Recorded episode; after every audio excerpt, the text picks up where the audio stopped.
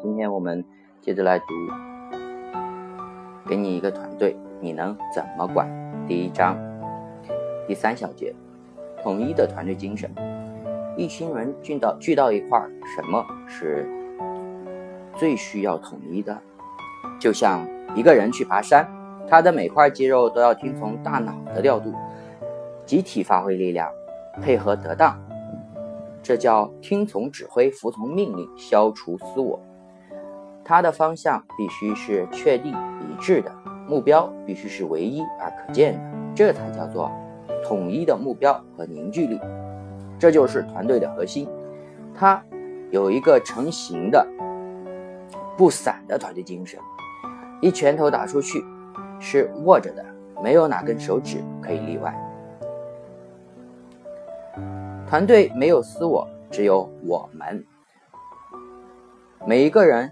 都是团队当中的一枚细胞，服从中枢神经的调度，意见分子可能有容身之地，但绝不能反客为主。一支团队最重要的是凝聚力和共同的目标，凝聚力保证了后者的实现，后者又使得团队凝聚力可以发挥其价值。对于管理者或者一号人物而言。这是两句尤其刻骨铭心的终身格言。若你不慎违背，在管理当中产生了错误、疏忽，并使我的影子在团队中强力壮大，相信我，伴随着这个组织垮掉，还有你自身的目标、回报以及意志力，你经过。卓绝的努力建立的成果就会瞬间付之东流，放在篮子里的果实也会得而复失。团队的凝聚力之所以威力无比，就是因为人人为大家。有几十个人或者几个人组成的团队，可以真正的成为统一步调的人。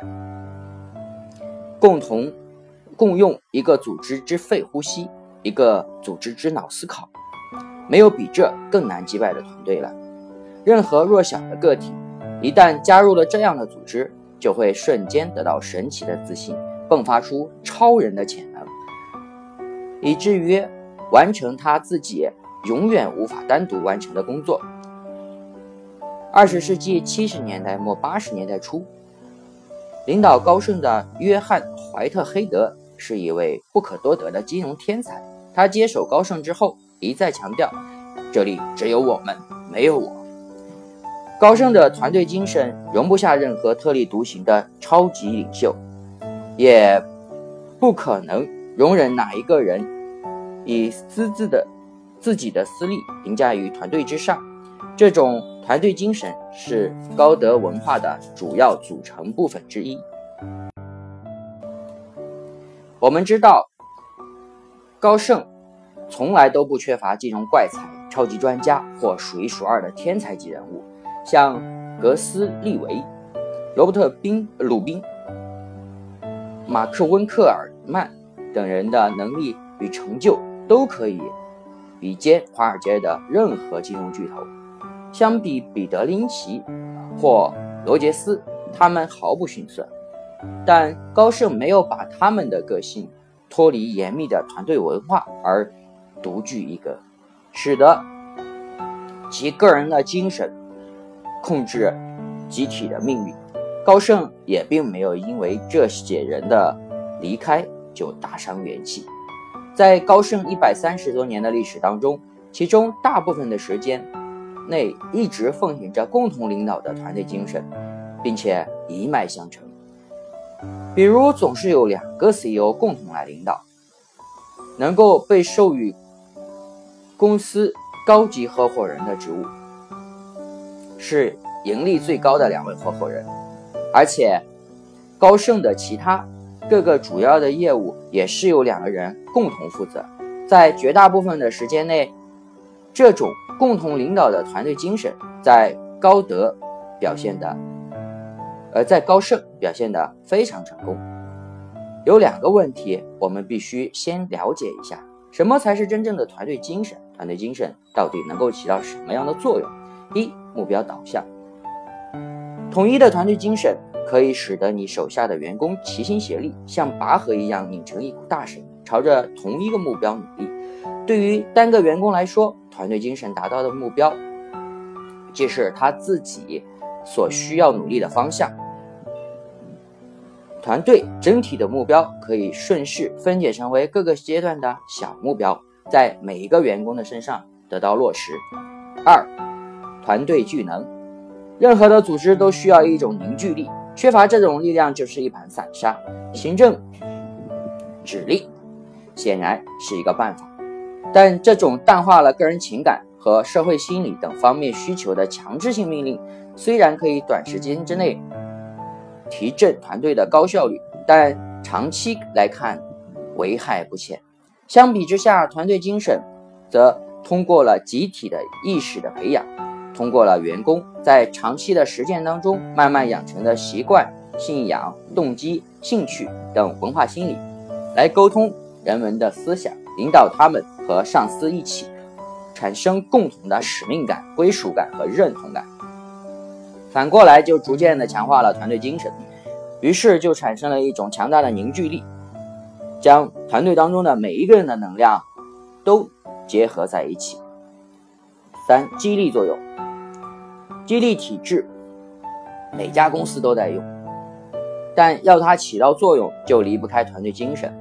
我们要靠员工自觉的要求进步，努力。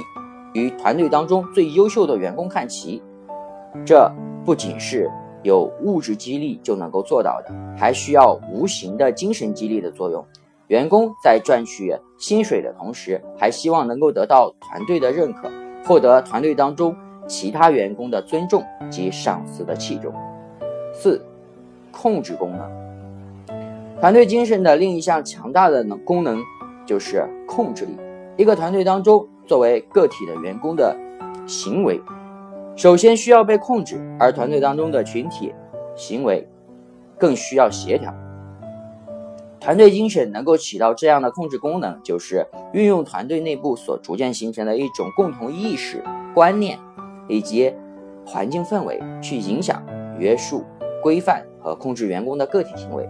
需要注意的是，这种控制并非自上而下的。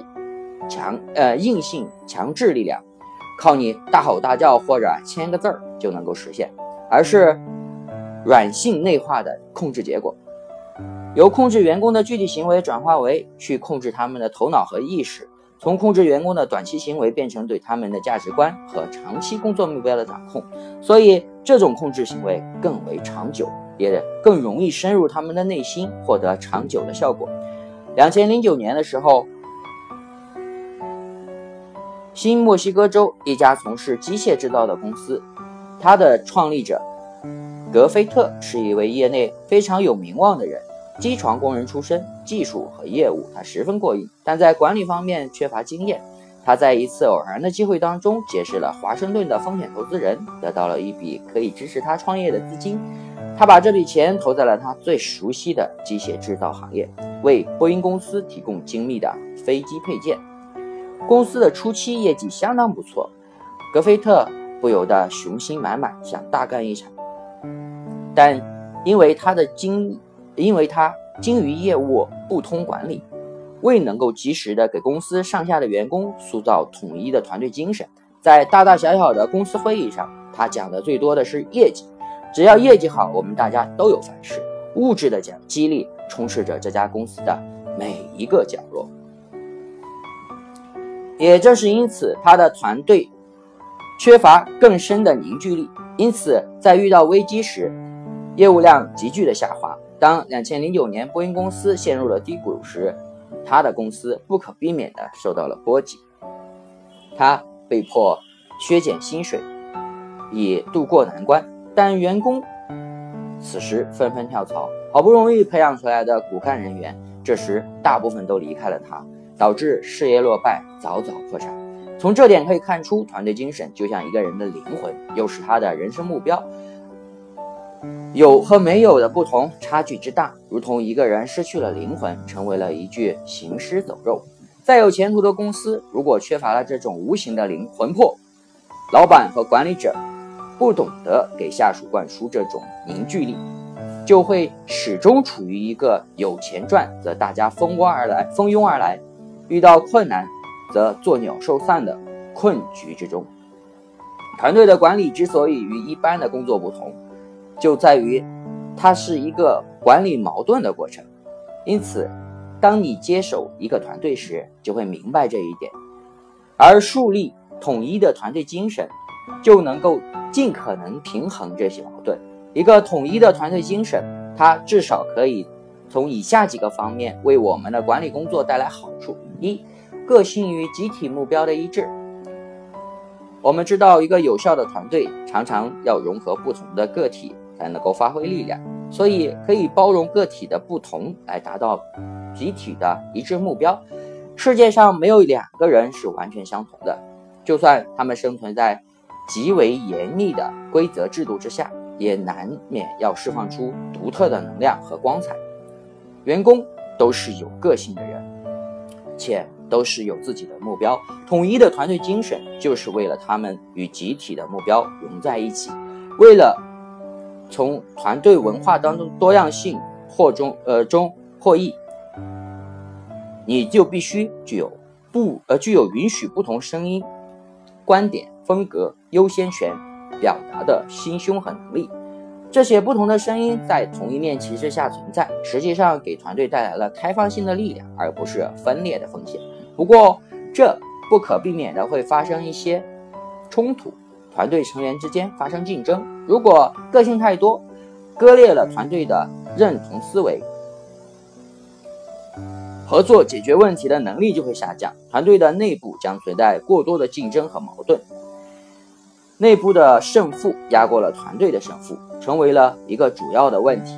如果个性放肆到这种程度，团队就会面临毁灭。统一的团队精神能够集合起所有的个性不同的呃个体的不同，激励他们去追求团队的共同目标。一个有效的团队，他们。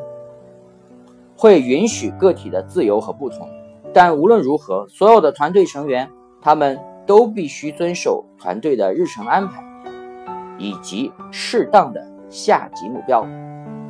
二，对团队成员之间的对抗和互助的鼓励。团队的发展需要成员的良性竞争，以及在统一旗帜下的互助。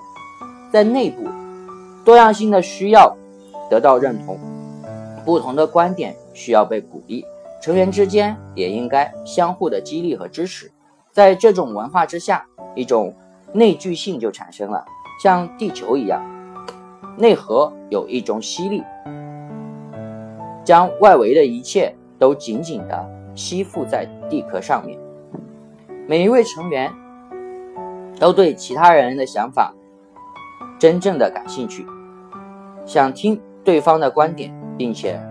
去区分谈论的内容，他们喜欢更优秀的领导，亲近于具有专长、信息和经验的当前的任务或决策相关的人员。这是互助和支持的一面。在统一的团队精神领导下，他们是真正的一家人。一个好的团队就像一家人一样并肩作战。但是如果太过于相互支持，成员之间就会停止互相对抗。他们之间的关系就会成为至尊无上的第一原则，这时危机就来了。我们常常可以看到，在那些内聚力非常强的团队当中，会形成一种保护彼此关系的强硬规则，而且会成为一种整体思维。人们不再相互的批评和攻击，反而联合起来对抗所有的新思想。在团队决策时，将不会。出现不同的意见，因为没有人想知道冲突和另外一个或者另外一些人过不去。这时的团队绝大多数的成员就变成了变革的守旧派。此时的领导者若要改变这种情况，需要付出相当大的个人和团队成本。如果持续出现这种情况，团队的成员很有可能会产生压抑的挫败感。他们将只是想走自己的路，而不是真正的去解决问题。一支有效的团队要想办法允许发生内部成员的对抗和冲突，但又不至于让团队的利益因此受损。三、团队精神和团队业绩服务。当你成为一名管理者时，或者在某个团队占据重要职务时，你有必要将一个基本的法则熟记在心：没有什么比业绩更重要的。不管是个人还是团队，业绩的业绩是团队生存下去的基础，也是最有力的武器。所以，第三个方面，团队精神不管怎么变化或者塑造。它都是围绕着业绩进行服务的。